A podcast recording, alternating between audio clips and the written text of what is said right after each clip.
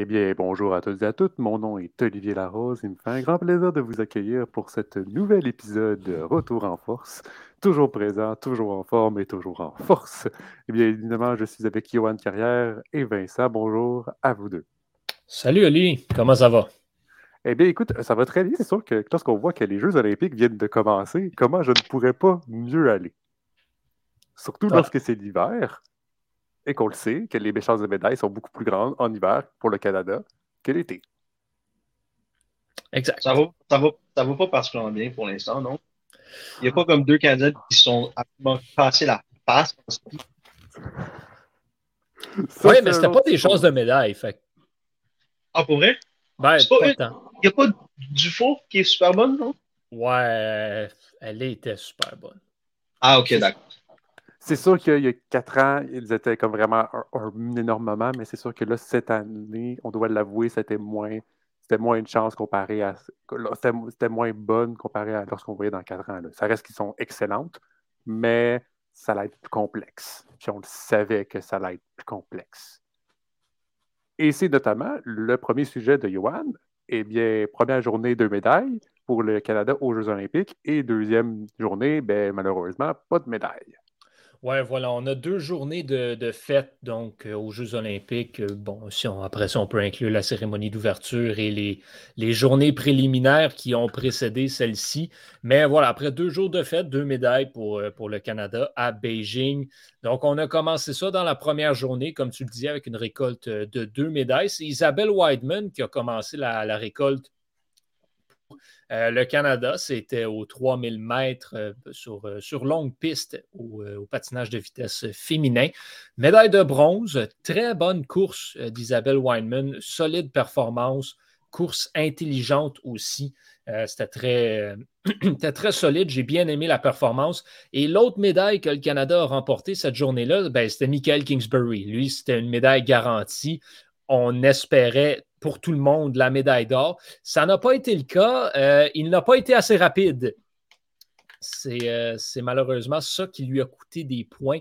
Euh, les points, en fait, de la victoire qui sont allés au Suédois Walter Wahlberg, qui a, qui a remporté l'épreuve, donc remporte la médaille d'or à 21 ans seulement. a été pratiquement deux secondes de plus rapide que Michael Kingsbury. C'est donc mérité presque, un point et demi euh, qui ont, pour sa vitesse qui ont fait la différence au, final. Donc, Michael Kingsbury, médaille d'argent. Euh, est-ce que c'était ses derniers Jeux olympiques? Ben là, ça, c'est une bonne question. Lui euh, croit qu'il peut continuer, son entraîneur aussi. Maintenant, ça, c'est la question. On ne sait pas ce que l'avenir nous réserve. force est d'admettre que pour l'instant, on semble vouloir se diriger vers un autre cycle de quatre ans pour Michael Kingsbury ce qui l'amènerait donc à Milan en 2026, à ses quatrièmes Jeux olympiques euh, à 33 ans. Un skieur acrobatique en bas, ça ne va pas jusqu'à 33 ans. En tout cas, ça va pas jusqu'au. Ça reste pas au sommet à 33 ans euh, dans la règle générale.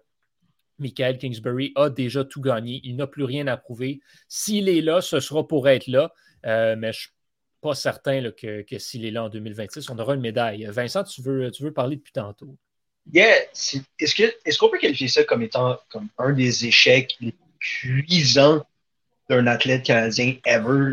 juste un choke monumental. J'ai l'impression qu'il était favori par beaucoup, beaucoup. Ben, en fait, ce que je dirais, ce qui a surpris, c'est qu'il n'était pas favori par tant que ça. Sauf que la personne qu'on s'attendait à ce qu'il puisse le battre c'est pas lui qui l'a battu. Elle est là la surprise. En fait, c'est, c'est pas tant que Kingsbury a été décevant, c'est que Valberg a été incroyable, dans surtout dans sa dernière descente euh, qui lui a valu la médaille d'or. On attendait euh, Ikuma Orishima, dans le fond. C'est celui qui a terminé troisième. C'est lui le principal rival. C'est le seul qui a battu Michael Kingsbury cette année en Coupe du Monde. Euh, donc, c'est lui qu'on s'attendait. Wahlberg, qui est quand même un des meilleurs skieurs de boss sur la planète, à 21 ans, il était jeune. donc, il a surpris un petit peu et justement a joué sur la vitesse. Kingsbury a mieux été sur la technique. Donc, Michael Kingsbury a été excellent. Il a fait ce qu'il avait à faire. il ne peut pas être déçu de sa médaille d'argent. Il ne l'est pas, d'ailleurs, comme il le mentionne. Est-ce que c'est une déception? C'est sûr que c'est une déception. Euh, c'était une des médailles sur lesquelles on fondait le plus d'espoir, celle-là. Il rapporte une médaille. C'était pas celle espérée, mais quand même, une médaille olympique. Ça demeure une médaille olympique. Et comme il l'a dit lui-même, il a déjà gagné les Jeux. Il n'avait pas besoin de prouver qu'il pouvait le faire et il demeure le numéro un au monde. Il demeure le plus grand skieur de boss de l'histoire du sport. Euh, Ce n'est pas, pas, cette deuxième place-là qui va changer euh, grand-chose. Euh, c'était ça notre, notre, première journée essentiellement. Aujourd'hui, donc, dans la journée, bon, essentiellement, ce qui est donc, on enregistre dans le fond dimanche après-midi pour, pour ceux et celles qui nous écoutent. donc, la, dernière journée, c'était le jour 2, donc la, soirée de samedi et la matinée de, dimanche. Journée décevante pour le Canada, on va se l'avouer, beaucoup de, de déceptions à travers plusieurs sports. Euh, ça a commencé, on ne peut pas tant qualifier ça d'une déception pour Laurie Blouin en slopestyle féminin euh, au surf des neiges, mais on va le dire quand même parce qu'une quatrième place, c'est toujours assez crève-cœur. Euh, donc, termine au pied du podium dans cette épreuve. Ce sera, on va surveiller ce qu'elle va pouvoir faire dans les prochaines épreuves. Là, on la surveille au, grand saut euh, particulièrement. Sinon, qu'est-ce qu'on avait d'autre? On avait Ted euh, ce matin au 5000 euh, mètres. Lui, il était médaillé d'argent au, jeu de Pyeongchang sur cette épreuve-là. Par contre, là, il est rendu à 35 ans. On ne s'attendait pas grand-chose de lui, mais on savait qu'il y avait des chances de médaille. A connu un bon début de course, mais est parti trop vite, n'a pas pu maintenir le rythme. Il termine donc dixième. pas le pas le résultat nécessairement espéré pour, euh, pour Ted Blumen. Autre déception ensuite, ben, Vincent en a parlé un petit peu, c'est le, volet féminin du ski acrobatique boss où on avait trois Canadiennes qui avaient réussi à se qualifier pour la finale. Justine Dufour-Lapointe, Chloé Dufour-Lapointe et Sofiane Gagnon. Justine Dufour-Lapointe euh, qui n'avait pas eu besoin de prendre part à la deuxième vague de qualification. Elle, s'était qualifiée directement pour la finale. Par contre, sur la première descente de cette finale, justement, après son premier saut, elle a chuté, euh, une grosse chute, est entrée en collision avec plusieurs bosses. Et, euh, c'en était terminé euh, pour elle. Elle n'a pas terminé. Et sur la deuxième descente, c'est Sofiane Gagnon qui est chutée à son tour. Donc, deux Canadiennes qui sont éliminées de cette finale-là. Pour Chloé Dufour-Lapointe, ben, elle, elle a pu compléter deux descentes, euh, mais elle ne s'est pas qualifiée pour la super finale. Donc, on retenait les six meilleurs scores et elle a, euh, elle a enregistré le neuvième. Donc, ça n'a pas été euh, suffisant pour accéder à la finale. on le mentionnait un petit peu plus tôt à, aux premières loges. Chloé Dufour-Lapointe, il s'agissait probablement de ses derniers Jeux olympiques. elle a 30 ans elle ne et elle n'est plus au sommet euh, de la compétition. Ce serait assez surprenant de la voir euh, revenir à Milan en 2026. Et ça, c'est si elle n'est pas à la retraite euh, d'ici là. Pour Justine Dufour-Lapointe, est-ce que cette chute va la motiver à peut-être revenir dans quatre ans? Elle a 27 ans, elle pourrait revenir à 31, mais elle n'est déjà plus euh, au sommet comme elle l'a été euh, à Pyeongchang et à Sochi notamment où elle avait gagné euh, l'or. Donc, j'y crois plus ou moins. Mais encore une fois, on a Sofiane Gagnon qui, elle aussi, va avoir le couteau entre les dents lors des prochains jeux. Elle a très bien performé aujourd'hui avant de chuter. Elle n'a que 22 ans. Elle sera à Milan. Peut-être que Justine pourrait y aller alors là, pour l'épauler, pour avoir une, présence un peu plus expérimentée, si elle non plus n'est pas à la retraite euh, rendue là. Donc, grosse déception, beaucoup de larmes, beaucoup de pleurs euh, pour cette finale de, des boss euh, féminines. Autre déception, encore une fois, le double mixte en curling pouvait se qualifier pour la, ronde éliminatoire. Il n'avait qu'à battre l'Australie. Euh, L'Australie, qui était la pire formation du double mix, n'avait gagné qu'un seul match dans son histoire aux Jeux olympiques et c'était le match qu'ils avaient joué un peu plus tôt face à la Suisse. C'est l'Australie qui a gagné, mesdames et messieurs. Donc, le Canada, pour, euh, accéder à la ronde éliminatoire, doit vaincre l'Italie. L'Italie qui euh, n'a pas perdu jusqu'ici à Beijing. Donc, déception assez monumentale pour le Canada en double mixte au curling. Bonne surprise, par contre, du côté du concours par équipe.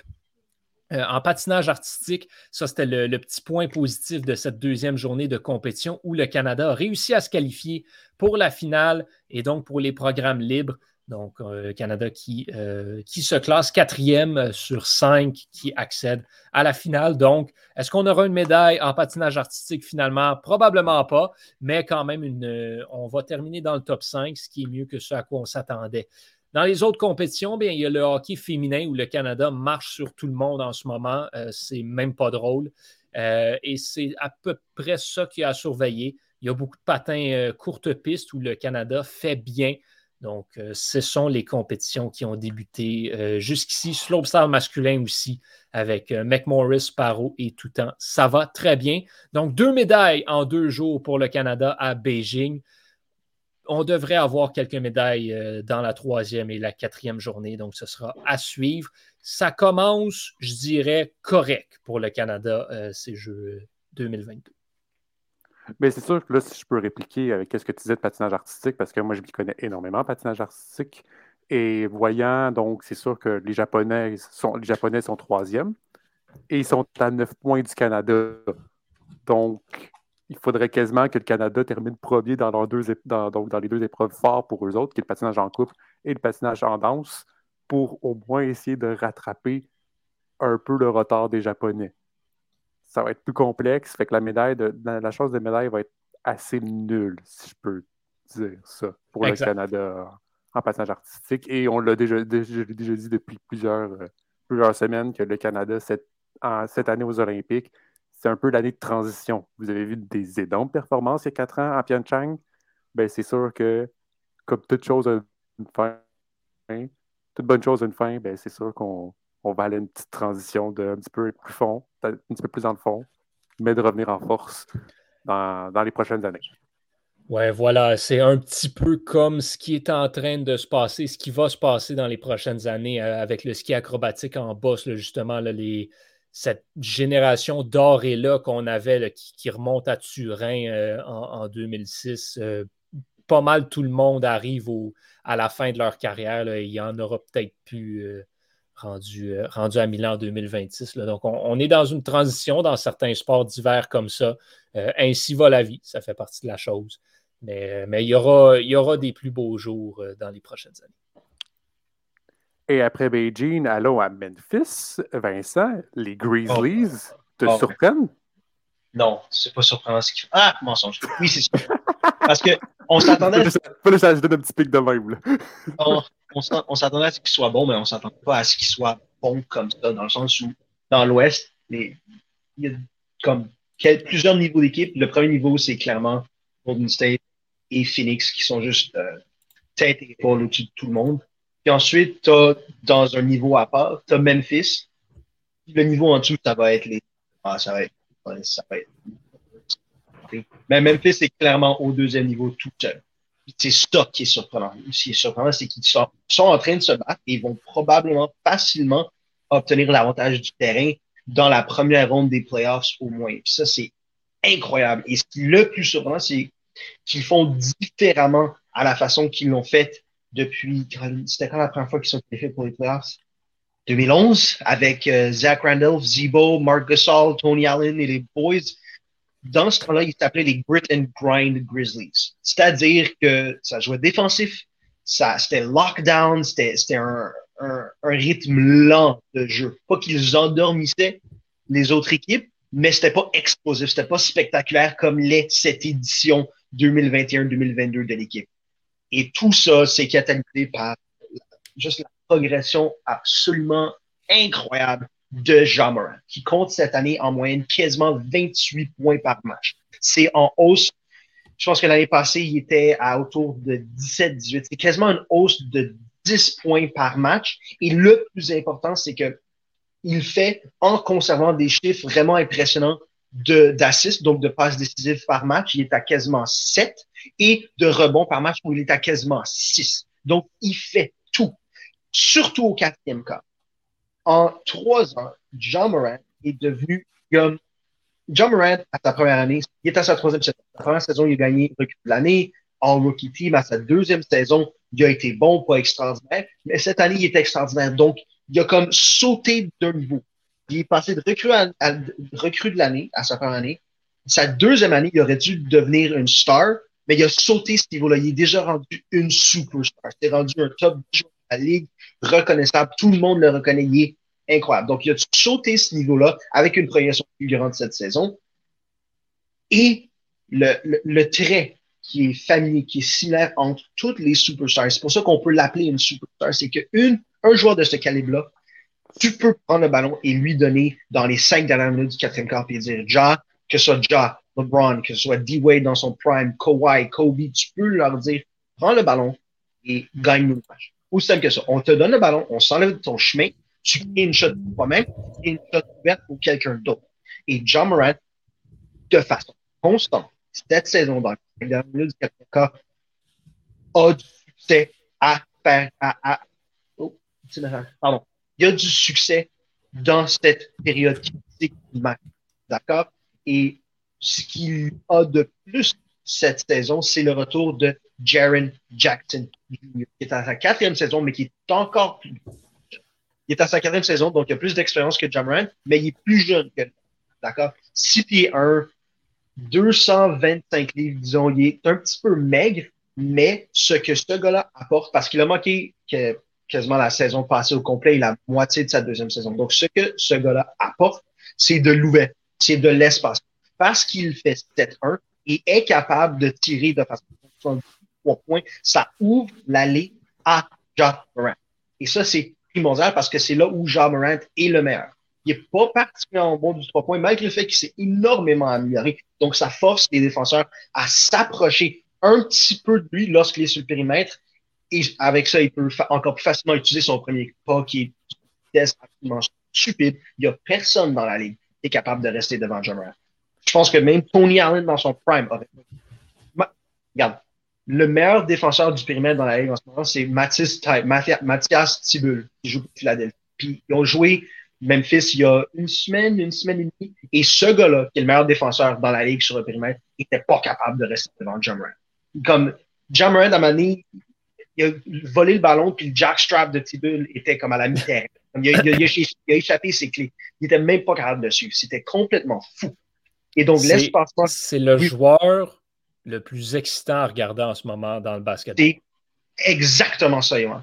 T'as-tu vu le highlight? C'est vraiment incroyable ce qu'il peut faire. je, ne regarde pas beaucoup de basketball, mais je vois des, je vois des faits saillants, puis il est tout le temps. Là, c'est incroyable ce qu'il fait. Là. Je, peux, je peux le comparer là, en ce moment à, des, ces, ces, jeunes joueurs-là mm. qui ont trop de talent. Au hockey, là, on parle beaucoup de Trevor Zegras en ce moment qui fait de quoi de, mm. spectaculaire à chaque match.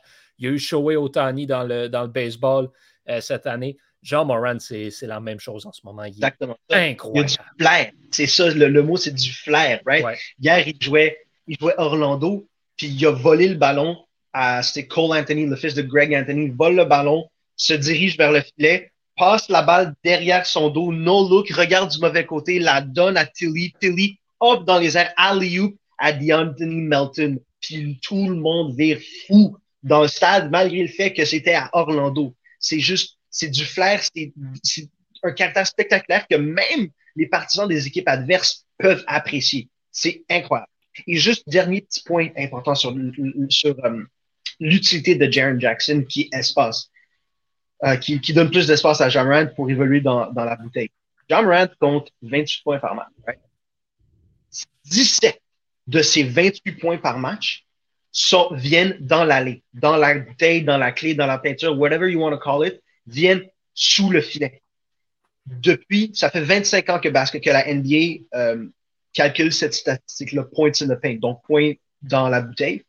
Et Jamarant, pour la première, ça, serait le seul joueur de tous les temps, le seul garde de tous les temps à être premier dans la ligue à ce, à cette, dans cette statistique-là. C'est stupide et c'est un testament, c'est à sa vitesse et au fait que personne, même dans un espace confiné comme la bouteille, personne ne peut le suivre.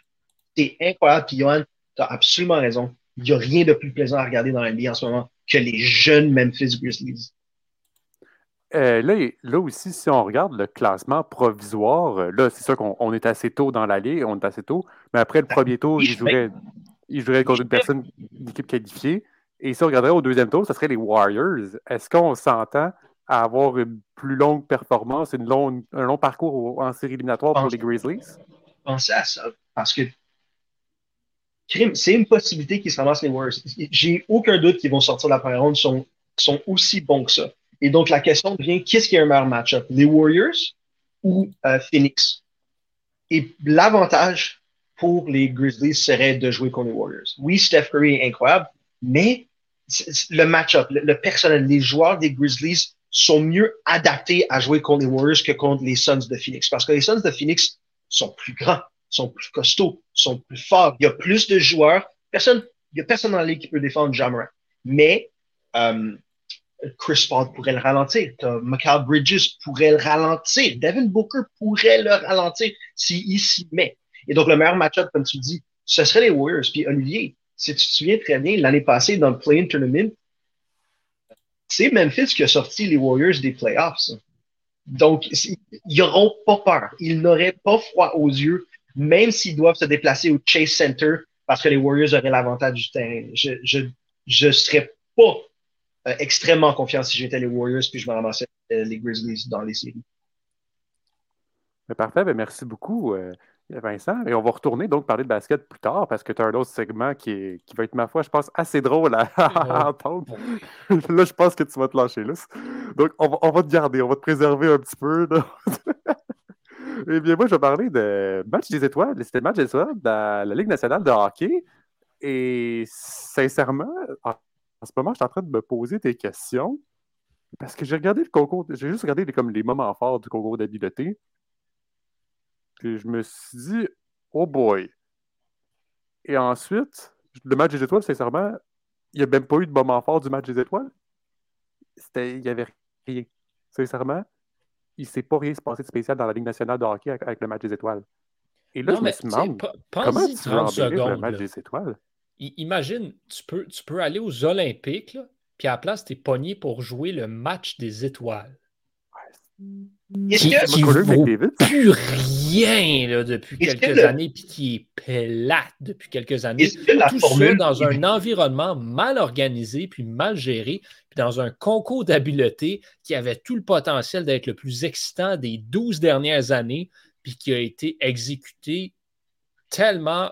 Écoute, ça a été encore moins bien exécuté que la stratégie des Australiens dans le huitième bout au curling double mix contre le Canada ce matin. C'était ridicule. Est-ce que, est que la formule du match des étoiles de la NHL est brisée dans le sens où j'ai l'impression que c'est celui, c'est, le match des étoiles de la Ligue, des ligues professionnelles que les gens, dont les gens se parlent le plus. Comme même le Pro Bowl, et plus, les, gens ont, plus tendance à regarder le Pro Bowl que le match des étoiles de la NHL. Puis je, je comprends pas parce que un shoot, un concours de shootout, dans ma tête, ça pourrait être extrêmement excitant. Tu sais, le concours de vitesse, ça pourrait être extrêmement excitant. Dans tête, c'est propice à de la belle compétition. Pourquoi ça marche justement ça? Parce que ça a été mal exécuté cette année. Le, concours, le concours, des échappés, c'était la chose la plus populaire pendant tout le temps que c'était là, puis ils l'ont enlevé à un moment donné. Ils l'ont ramené cette fin de semaine. Quatre joueurs qui participaient. Tu veux aller avec quatre joueurs? Puis quel joueur? C'était-tu comme des, des gros noms au moins? Ben, t'avais des bons joueurs, genre Kaprizov, Zigris, c'était le fun à voir. Ils ont fait des bonnes choses. Mais celui qui a gagné, c'était Alex Pietrangelo, qui a manqué le filet sur son tir. Et... Mais pourquoi il a gagné, vous pensez? Parce qu'il Le match était où? Le, match était à Vegas, Petrangelo joue à Vegas. Voilà. Autre question, puis Olivier, tu pourrais y répondre parce que c'est ta chronique. On s'excuse d'avoir. De, non, non, mais c'est une question mais, qui est puis qui est lancée à tout le monde. Est-ce qu'il y a un problème aussi? Est-ce qu'il y a le même problème que, dans, que le dunk contest, disons? Tu sais, le dunk contest, ça a perdu de son cachet parce que les gros noms y participent plus. Tu sais, LeBron n'a jamais participé, Kobe a participé une fois, Dwayne Wade n'a jamais participé. Tu sais, c'est tous des gars euh, qu'on connaît moins, moins excitants, qui participent parce que les gros noms ont peur de l'échec, ils ont peur de pas bien faire. Est-ce que les conditions de du match de la NHL sont similaires dans le sens où, tu sais, Ovechkin, je pense que c'était un des derniers, à être super excitant puis à bien faire dans le match des étoiles. Est-ce que les autres gros noms comme les McDavid, les Draisaitl puis euh, Panarin, est-ce que ça participe à ces événements-là? C'est parce, que, parce que moi, je dirais le truc, c'est que euh, déjà de base, Ovechkin n'était pas présent au match des étoiles. Et on se souvient dans les tirs de barrage, Ovechkin adorait de faire tout un spectacle. Et adorait, que ce soit avec le petit mini bâton, ou que ce soit avec euh, essaie de lever la puck pour essayer de faire comme, euh, comme au baseball. Tu sais, Patrick, les Patrick Cade, ou bien, ben, le, le, souvenir le plus lointain et le plus drôle pour moi, c'était quand Brad Burns est arrivé en Chewbacca est allé faire son tir de barrage en Chewbacca. Je veux dire, les personnes parfois n'ont pas essaient pas d'avoir d'imagination ou quoi que ce soit, puis essaient juste de comme essayer que ce soit le plus beau. Mais parfois, il faut juste être drôle. Et aussi, le spectacle. Le, le, match des étoiles et surtout le concours d'habileté, c'est du fan service. C'est tout ce que c'est. Et moi, surtout, c'est que je me dis, montrer, embellir la, montrer la, embellir la ville, montrer les coins de la ville, l'idée est correcte. J'avoue que l'idée n'est pas folle. Par contre, ça fait quoi pour les spectateurs? Les spectateurs, ça fait deux spectacles en moins, ça fait deux épreuves en moins pour eux autres. Donc, deux shows en moins. Fait sincèrement, moi, si j'avais payé des billets pour le concours des habiletés, j'aurais été en tabarnouche de ne pas pouvoir voir deux, épreuves parce qu'elles ont été sur les rues de Las Vegas et l'autre a été sur euh, la fontaine de Las Vegas. Moi, j'aurais été fru en tant que, spectateur. J'ai payé mes billets. Là. Ouais. ouais. non, pour vrai, c'est ça, je dis. Sur papier, c'était des bonnes idées qu'il y avait pour le concours d'habileté. Ça,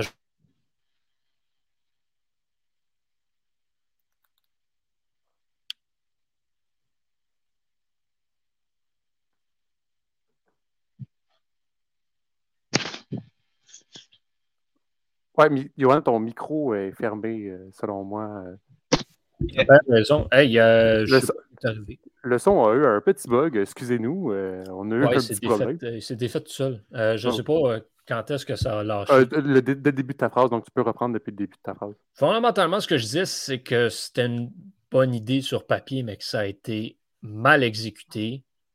Puis le match des étoiles comme tel, ce tournoi à 3 contre 3 là, on est tanné ça ne marche plus. C'est plus ça. Euh, comme la LNH avait un bon concept avec le repêchage des, joueurs étoiles pour faire ensuite un vrai match. Là, ça ne marche plus. En ce moment, il y a trop de choses qui ne marchent pas avec le match des étoiles de la Ligue nationale. Le problème est que c'est de l'argent facile pour la Ligue. Fait qu'on continue d'essayer de le forcer et vendre ça comme étant le gimmick le plus intéressant que la Ligue a à avoir mais ça ne marche pas. ce que les gens, ce que les joueurs veulent, c'est, aller aux Olympiques, c'est la Coupe du Monde, c'est des, des compétitions, oui, extravagantes, puis tout, mais pas, pas, des, pas des niaiseries du genre quatre tireurs au concours des échappés. Ça, c'est juste décevant, puis c'est plat. Puis encore une fois, le blackjack, sur papier, c'était une bonne idée, mais ça a été incroyablement mal exécuté. Fait c'était atroce. Mais tu sais, aussi, moi, si je peux rebondir là-dessus, c'est que la NBA a pris exemple sur la NHL pour faire le repêchage, mm-hmm. pour utiliser le concept du repêchage. Donc, l'idée était géniale. Et même encore là, en NBA, on doit se l'avouer, le repêchage toujours été un beau petit moment. Et même, on se souvient encore, puis là, moi, c'est un de mes souvenirs de l'année où est-ce que Ovechkin ne voulait pas être repêché parce que le dernier qui est repêché gagnait une voiture. Puis là, il voulait tout faire pour gagner la voiture parce qu'il n'y avait plus de voiture. Fait qu'il voulait absolument la gagner, cette voiture-là. Fait que moi, je me souviens de ce moment-là qui était juste génial. Et il devrait revenir sur le repêchage. Si, ça revient à 3 contre 3 ou à 5 contre 5, ça ne dérange pas. Juste au moins un repêchage. Ça pourrait être vraiment intéressant. Juste avoir des capitaines de chaque équipe. D'avoir au moins un petit repêchage ça ferait quelque chose, ça, mettrait déjà une petite ambiance pour un vendredi ou une petite ambiance de vendredi, un, début de journée, un début de soirée, un début d'ambiance, de fin de semaine d'ambiance, qui serait intéressante et drôle. La, la seule chose que je vais dire pour avant d'arrêter de, de, chialer sur le match des étoiles, c'est la dernière fois qu'il y a eu de quoi au match des étoiles qui a vraiment monopolisé la, la, la base partisane de toutes les équipes de la Ligue au grand complet et que le match des étoiles a réellement été un succès grâce à cette affaire-là, ben, cette affaire-là, c'est la chose que la LNH avait tout fait pour essayer d'empêcher que ça arrive. Ça, c'était la présence de John Scott au match des étoiles. Ah, ben Fait que la dernière fois que le match des étoiles a été un succès, ça a été parce que ce qui était arrivé, dans le fond, c'était parce que la LNH n'avait pas réussi à l'empêcher. C'est tout ce que j'ai à dire là-dessus. Je pense que ça résume parfaitement la situation du match des étoiles en ce moment. Ben, c'est totalement ça. Puis surtout que lorsque tu regardes à côté, que ce soit au basket, on doit se l'avouer, au basket, selon moi, Vincent, c'est en fin de semaine, donc le, match, la fin de semaine prochaine. Donc le, match prochaine.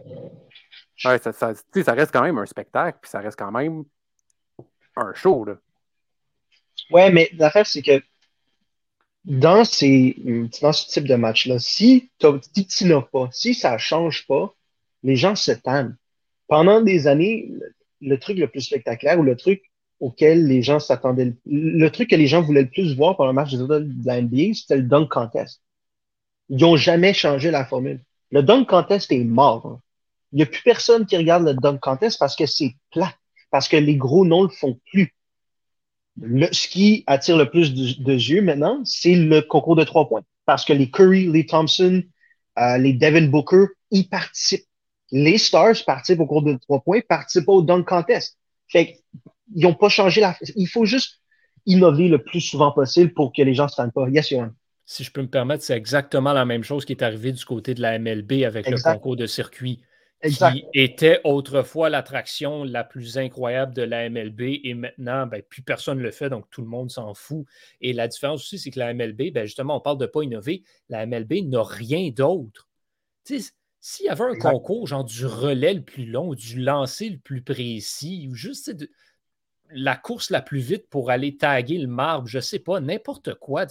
Mhm. rendre les célébrations un peu différentes.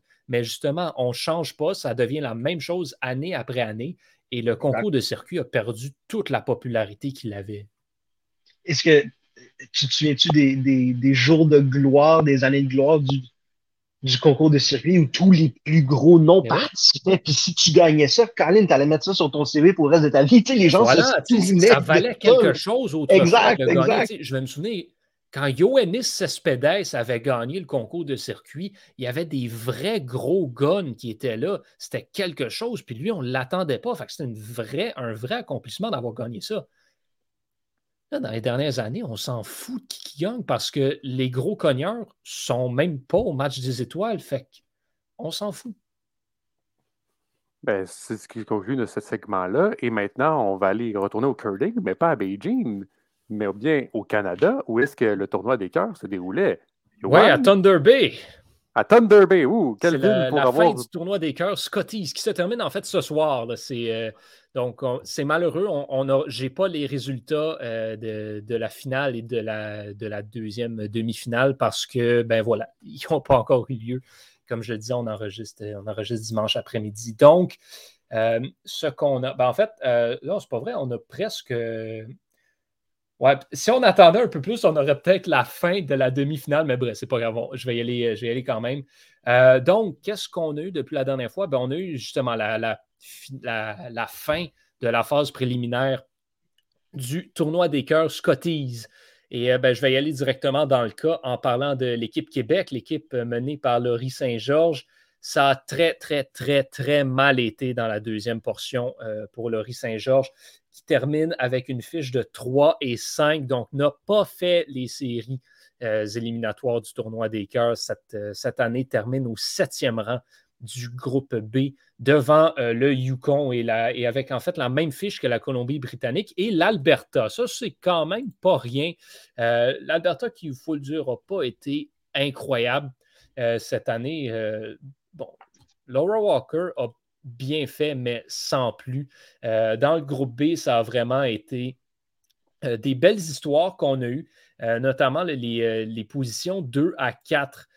L'équipe de Mackenzie Zacharias du Manitoba a été une des belles histoires de ce tournoi des cœurs-là, tout comme l'équipe l'équipe des territoires du Nord-Ouest aussi, qu'on n'attendait pas tant et qui a bien performé. Par contre, dans le groupe B, comment veux-tu rivaliser avec Équipe Canada, euh, Carrie Arson, deux fois championne en titre euh, du tournoi, huit victoires en huit matchs euh, lors du tour préliminaire, donc a facilement remporté le groupe B. Dans le groupe A, qui a remporté ce groupe, avec une fiche de 7 et 1, c'est la troupe de Tracy Fleury, donc l'équipe repêchée numéro 1 qui, qui l'emporte.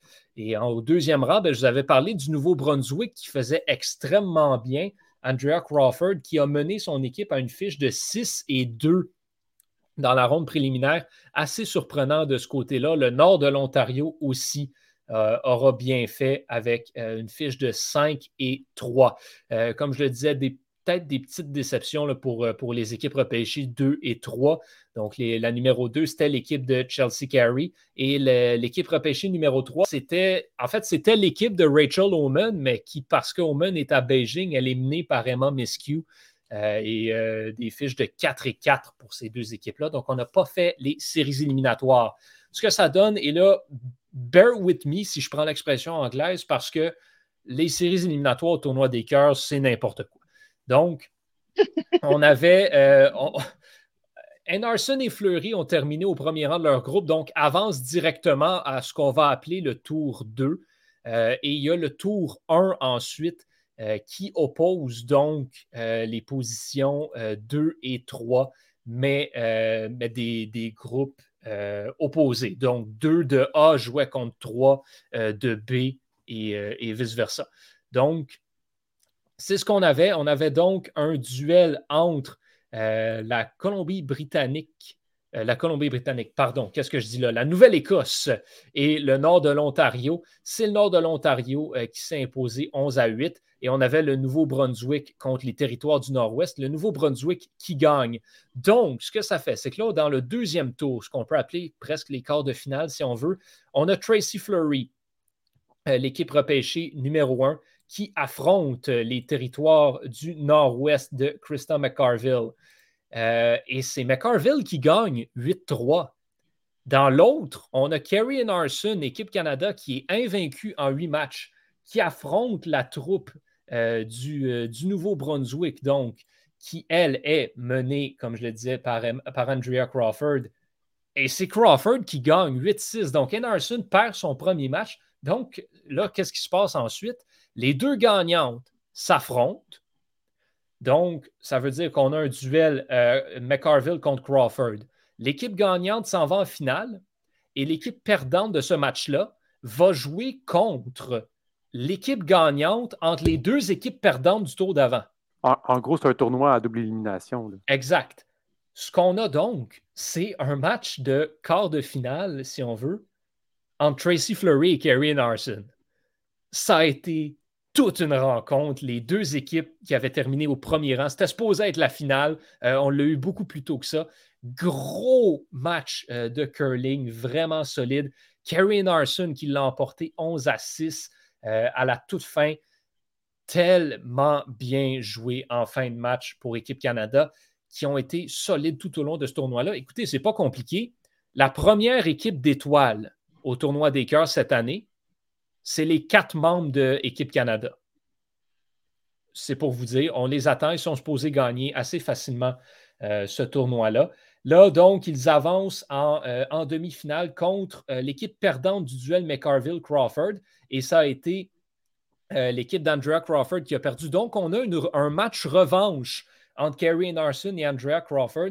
Et au moment où on se parle, je, vais, essayer de vous mettre à jour si on a le résultat final d'ici la fin. Mais Kerry Narson euh, mène présentement. On est au huitième bout. Et, euh, non, on est, on est dans le neuvième bout, pardon, au début du neuvième bout. Et c'est 6 à 4 pour Kerry Narson et Équipe Canada. L'équipe gagnante va donc affronter ce soir l'équipe des territoires du Nord-Ouest et de McCarville, non, de, du nord de l'Ontario, pardon, et, et de McCarville en finale du tournoi des cœurs. Eh bien, ce sera à suivre et on fera des mises à jour pour essayer de voir le, score final. Johan, tu devrais quoi finir dans une quinzaine de minutes? Euh, ben, il nous reste euh, deux bouts à jouer, peut-être un dépendamment de ce qui arrive euh, avec, avec Kerry Narson, qui a le marteau en ce moment, donc ça se pourrait que ça se finisse dès maintenant. Eh bien, maintenant, on va aller avec Vincent. Attention, on sent que ça va être un beau segment, celle-là, parce que les, Six, les Sixers aimeraient aller chercher James Harden. Mais à ce qui paraît, ça vaut euh, à ce qui paraît, l'échange est un peu bizarre. Mais les, les premières rumeurs qu'on a entendues à ce propos-là, c'était la semaine passée, right? Donc, les rumeurs sortent comme quoi James Harden est peut-être pas content, qu'il aurait peut-être pas l'intention de signer avec Brooklyn cet été lorsqu'il sera un agent. James Harden n'est pas content. Hey, what's quelle surprise, n'est-ce pas? Oh mon Dieu! que ça arrive. c'est ça? Il a toujours été tellement un bon joueur puis tellement agréable avec tous les propriétaires pour lesquels il a joué. Quel enfant. Pardon mon langage. Mais peu importe. Donc, euh, à chaque fois que tu entends une rumeur comme ça, la première chose qu'il faut se demander, c'est d'où ça pourrait venir et qui est-ce que ça bénéficie? Et la réponse à ces deux questions-là, c'est pas mal toujours Clutch. Clutch, c'est la compagnie, euh, l'agence que c'est parti LeBron James avec Rich Paul, Dallas Carter, qui représente quasiment comme 40% des joueurs dans la NBA maintenant. C'est des enfants de chiens. Ils se sacrent de, de ils savent pas c'est quoi un contrat. Comme ils respectent pas, peu importe. Oh, je rentrerai pas là-dedans. Le fait est que ça venait probablement d'eux. La semaine passe, la date limite des transactions se rapproche, puis Colin, cette même rumeur-là sort de plus en plus. Il y a plus en plus de sources qui commencent à, dire les mêmes choses. Et donc, la question se pose, Colin, c'est probablement vrai? Et il faut que tu regardes les raisons qui auraient pu causer ce mécontentement de la part de James Harden. Numéro un, et la plus évidente, c'est Kyrie Irving, c'est un idiot qui n'est pas vacciné, qui ne peut pas jouer les matchs à la maison. Gros bordel. Numéro 2, Kevin Durant est maintenant blessé pour probablement encore un mois et demi, deux mois, huit semaines, quelque chose comme ça. Donc, la charge de travail repose euh, exclusivement sur les épaules de James Harden pour l'instant. James Harden qui se fait vieux, qui n'est pas dans la meilleure shape de sa carrière, donc ça pourrait sembler être beaucoup pour lui. Et là, les autres rumeurs, comme quoi euh, Daryl Morey, qui c'est lui qui est allé chercher James Harden à Houston, Daryl Morey dit, a toujours dit que pour échanger euh, Ben Simmons, ce qu'il lui faudrait, c'est un, joueur top 30. James Harden, évidemment, répond à cette description-là. Et donc, il faut regarder comment balancer les choses parce que James Harden vaut nécessairement plus que, le, que vaut Ben Simmons. Donc, ce serait James Harden pour Ben Simmons, il faudrait ajouter Tyrese Maxey, Thibault, des deux, trois choix de première ronde pour balancer le tout. Moi, je, trouve que un échange comme ça, ce serait de. En anglais, l'expression c'est Kevin. Comment tu dis en français, Johan? Kevin. Um, ce serait se plier à la volonté de ces joueurs. Je, regarde, je, don't get me wrong. Je suis pro-joueur. Je pense que les joueurs devraient avoir le plus de droits possible, mais quand ils signent un contrat, faut honorer ce contrat-là. Ben Simmons devrait honorer son contrat, puis ça fait juste encore plus exposer sa fragilité mentale, puis le fait qu'il soit juste un, un faibleur mental, le fait qu'il refuse de jouer à Philadelphie, et le fait qu'il refuse de jouer à Philadelphie et qu'il cite des raisons de santé mentale, c'est insultant pour les joueurs qui ont actually des problèmes de santé mentale. Ben Simmons n'a pas des problèmes de santé mentale. Il a juste été insulté quand euh, euh, Joel Embiid et l'entraîneur Doc Rivers ont mis le blanc sur lui quand ils sont fait sortir des playoffs par Atlanta. Il n'y avait pas tort. C'était de sa faute. Ils ont perdu. Il n'a pas aimé ça. Et maintenant, il joue la victime en disant Ah, j'ai des problèmes de santé mentale. Il n'y a pas des problèmes de santé mentale. De santé mentale. Il n'y en a pas. C'est aussi simple que ça. C'est un mensonge qu'il utilise, qu'il dit pour quitter son camp de Philadelphie le plus rapidement possible. Et ça va fonctionner. Et ça m'enrage. Ça m'enrage le fait qu'il qu'il insulte vraiment les personnes qui ont des problèmes comme ça. Ça m'écœure, ça me dégoûte, ça me donne l'envie, ça me donne une envie de vomir. Ce qui me donne encore plus une envie de vomir, c'est le fait qu'il fait ça pendant une saison historique de Joel Embiid. Joel Embiid, en ce moment, compte en de 30 points par match, 11 rebonds par match, 5 passes décisives par match. C'est une saison de la qualité de Will Chamberlain, de Bill Russell, des meilleures saisons de Shaquille O'Neal au début des années 2000. C'est ce calibre-là de saison et la décision de Ben Simmons de pas jouer va gaspiller une saison comme ça. Joel Embiid fait 7 pieds 3. Joel Embiid a un historique de blessures grave. On ne sait donc pas pour combien de temps il va être capable de soutenir une qualité, une qualité de jeu aussi élevée que ça. Et Ben Simmons crache là-dessus en ce moment. Daryl Morey crache là-dessus en ce moment en ne changeant pas Ben Simmons. C'est complètement stupide.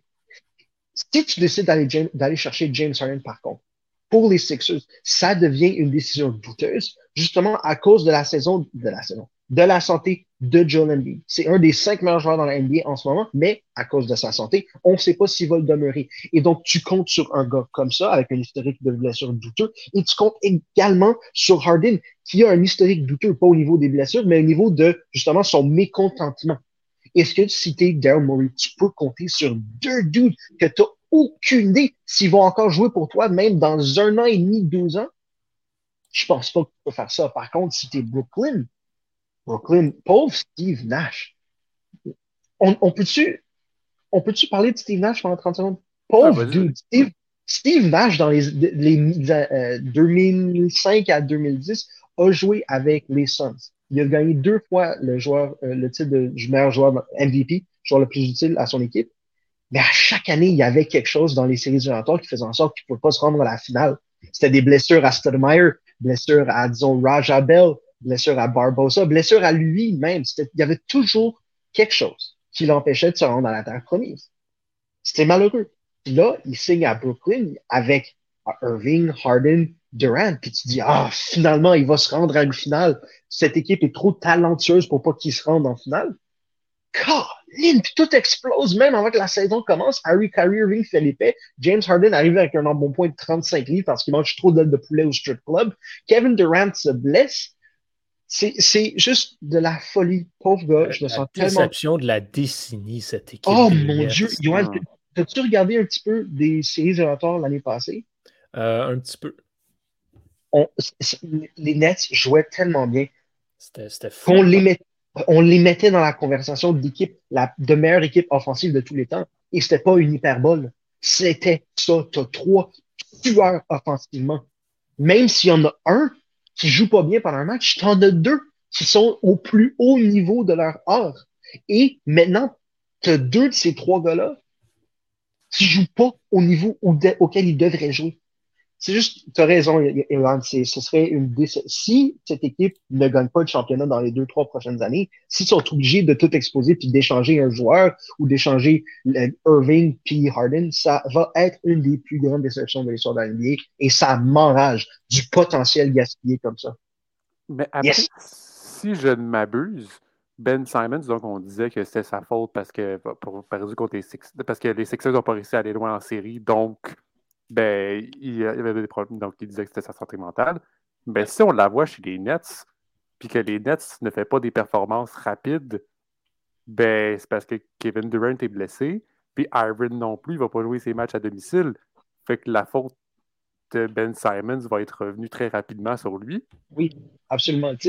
Ben Simmons dit que c'est des problèmes de santé mentale pour lesquels il ne peut pas jouer à Philadelphie mais il agit comme si des problèmes de santé mentale, ça se dissiperait comme s'il joue dans une autre ville. Tu as absolument raison. It makes no sense.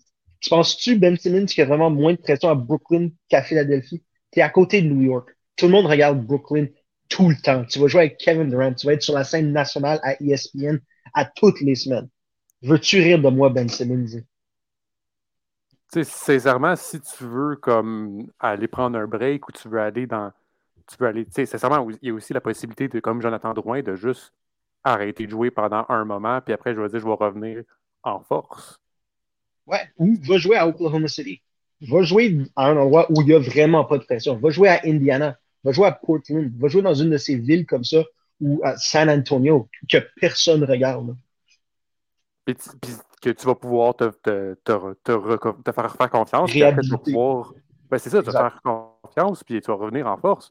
Puis je suis sûr de ça que c'est une équipe comme, je sais pas moi, les Wizards ou, quelque chose de même.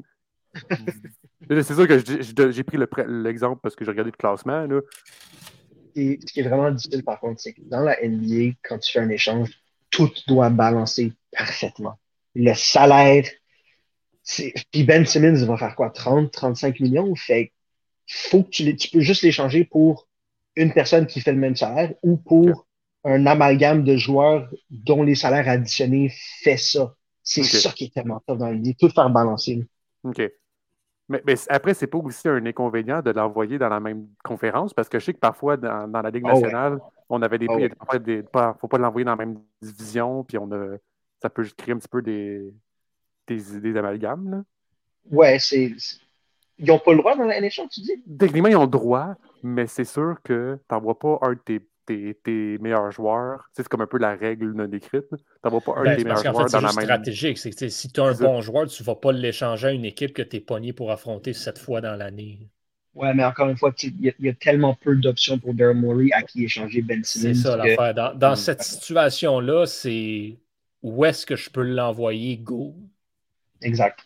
Est-ce que selon toi, il va rester avec les Sixers ou il... Moi, je pense non, moi je pense que l'échange se fait la semaine prochaine. J'ai vraiment cette impression. Il peut pas rester avec les Sixers.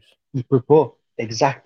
C'est, il est tellement têtu, il a tellement une tête de cochon, la relation est tellement brisée entre lui, Embiid, Doc Rivers puis Daryl Morey, tu peux pas réparer ça. Eh bien, merci beaucoup, Vincent. Et maintenant, petit dernier. Avant qu'on passe à, autre chose, je vais juste faire une mise à jour parce que c'est terminé au tournoi des cœurs. Euh, finalement, le Kerry Narson l'a emporté 8 à 4. On a choisi de ne pas jouer le, dernier bout. Donc, Kerry Narson, équipe Canada, avance pour rejoindre Krista McCarville et le nord de l'Ontario en finale du tournoi des cœurs, match à 7 heures ce soir. Eh bien, maintenant, euh, Johan euh, aussi, euh, Juan Martin Del Potro a fait une petite conférence de presse. Ben, eh boy. Messieurs, dames, croyez-le ou non, Juan Martin Del Potro va jouer sur l'ATP cette semaine. Incroyable, mais vrai. Il est de retour après toutes ces années d'absence, de guérison, de blessures et de whatever. Il prendra part. Deux, trois ans, je te dirais. Ça fait deux ans et demi qu'il n'a pas disputé un match euh, sur l'ATP. Il jouera donc chez lui en Argentine pour l'Open pour d'Argentine euh, qui doit débuter donc euh, demain. Il affrontera son compatriote Federico Del Bonis. Est-ce qu'il va se rendre loin dans ce tournoi-là? Probablement pas, mais c'est pour faire ses adieux devant, sa, devant ses partisans locaux. Et je dis faire ses adieux, pourquoi? Bien parce que Juan Martin Del Potro, effectivement, annonçant en conférence de presse qu'il allait fort probablement euh, prendre, euh, prendre sa retraite. À l'issue, dans le fond, il veut jouer le tournoi en Argentine et a mentionné aussi son intérêt pour jouer à Rio. Euh, donc, tournoi qui, suit le tournoi d'Argentine et il prendrait sa retraite par la suite. C'est pas tant surprenant. Moi, je suis extrêmement surpris qu'il revienne. Ça démontre le caractère de, de Juan Martin Del Potro qui n'a jamais abandonné, même s'il s'est fait martelé par les blessures tout au long de sa carrière. Il n'a pas été chanceux, il n'a pas été épargné par euh, rien, mais il a toujours combattu au maximum. Et là, il l'a dit, le corps ne suit plus. Il a mal à ne rien faire tellement il s'est blessé et a essayé de revenir, de revenir, de revenir. Donc, il revient, il va jouer devant ses partisans et va pouvoir ensuite se retirer en paix, quitter euh, l'ATP. Non, Juan Martin Del Potro ne va pas gagner un de ces tournois-là. Non, il ne va pas faire de finale. Non, il ne va pas se rendre loin. Mais oui, il va permettre à la planète tennis au grand complet de avoir un petit moment nostalgique et d'émotion parce que ça, c'est un des grands euh, qui, euh, qui nous quitte donc sur l'ATP. Lui, si ce n'était pas des blessures, il aurait battu il aurait.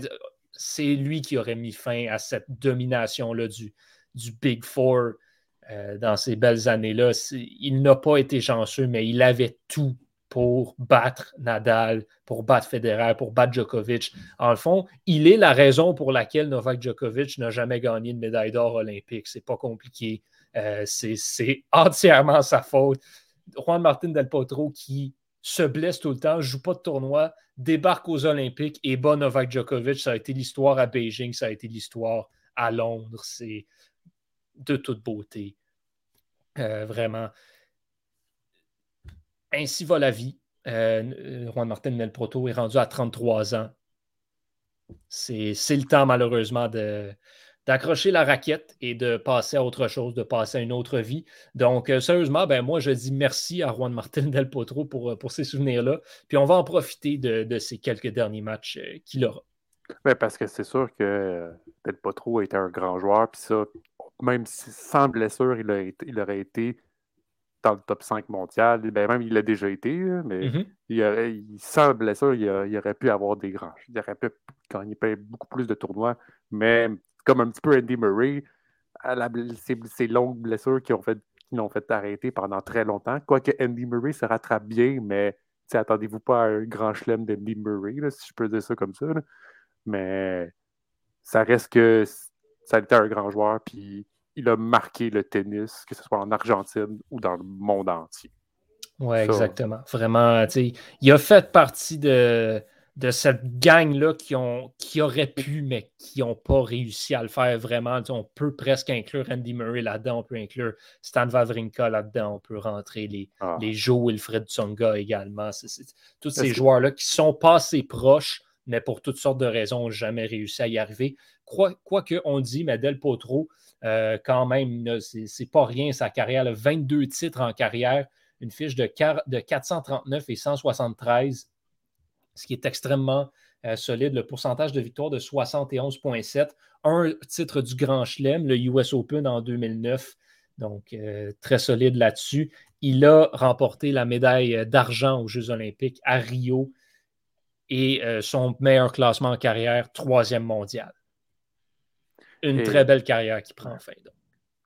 Eh bien, ce sera, ce sera ce qui conclut donc sur une belle note l'autre épisode de Retour en force. Merci Johan, merci Vincent. Euh, semaine prochaine à surveiller, euh, Super Bowl euh, le dimanche le 13 février. oui, Vincent, on ne t'a pas entendu sur le, sur le Super Bowl parce que tu as manqué les deux dernières semaines. As-tu quelque chose à dire en, deux minutes?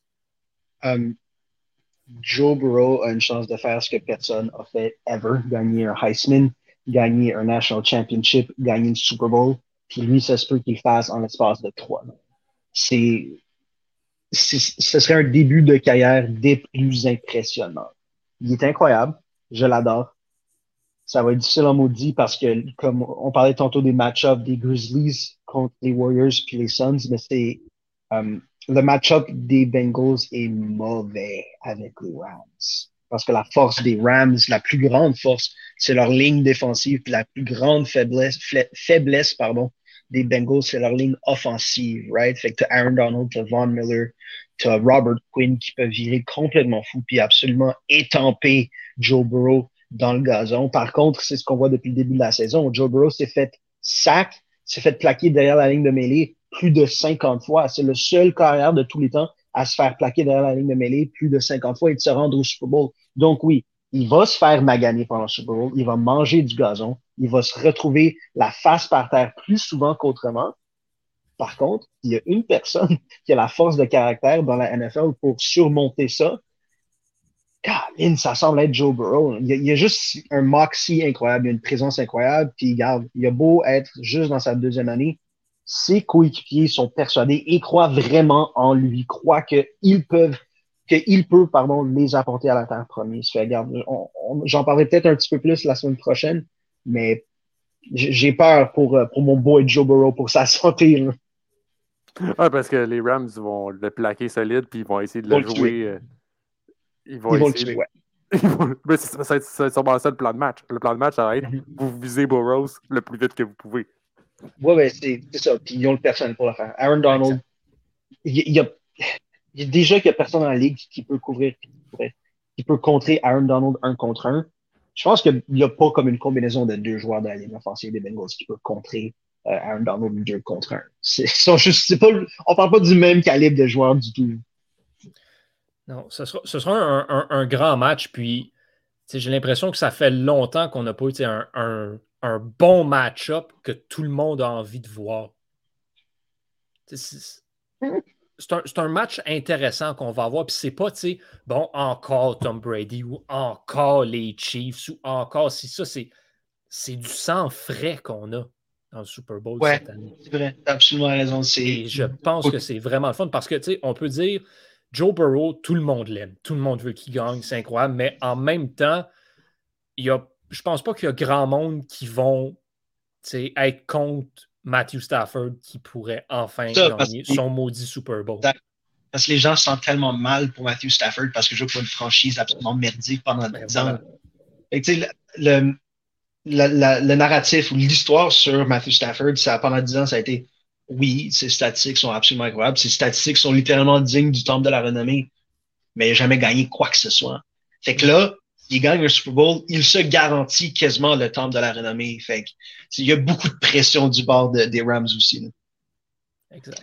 Ce sera tout un match. Ouais, ça sera tout un match et ça sera à suivre donc la semaine prochaine. Donc, c'est ça qui va conclure notre épisode. Merci beaucoup, Johan. Merci beaucoup, Vincent, d'être présent. Donc, euh, c'est là. On... Donc, à suivre et on se revoit la semaine prochaine, à tout le monde. Salut!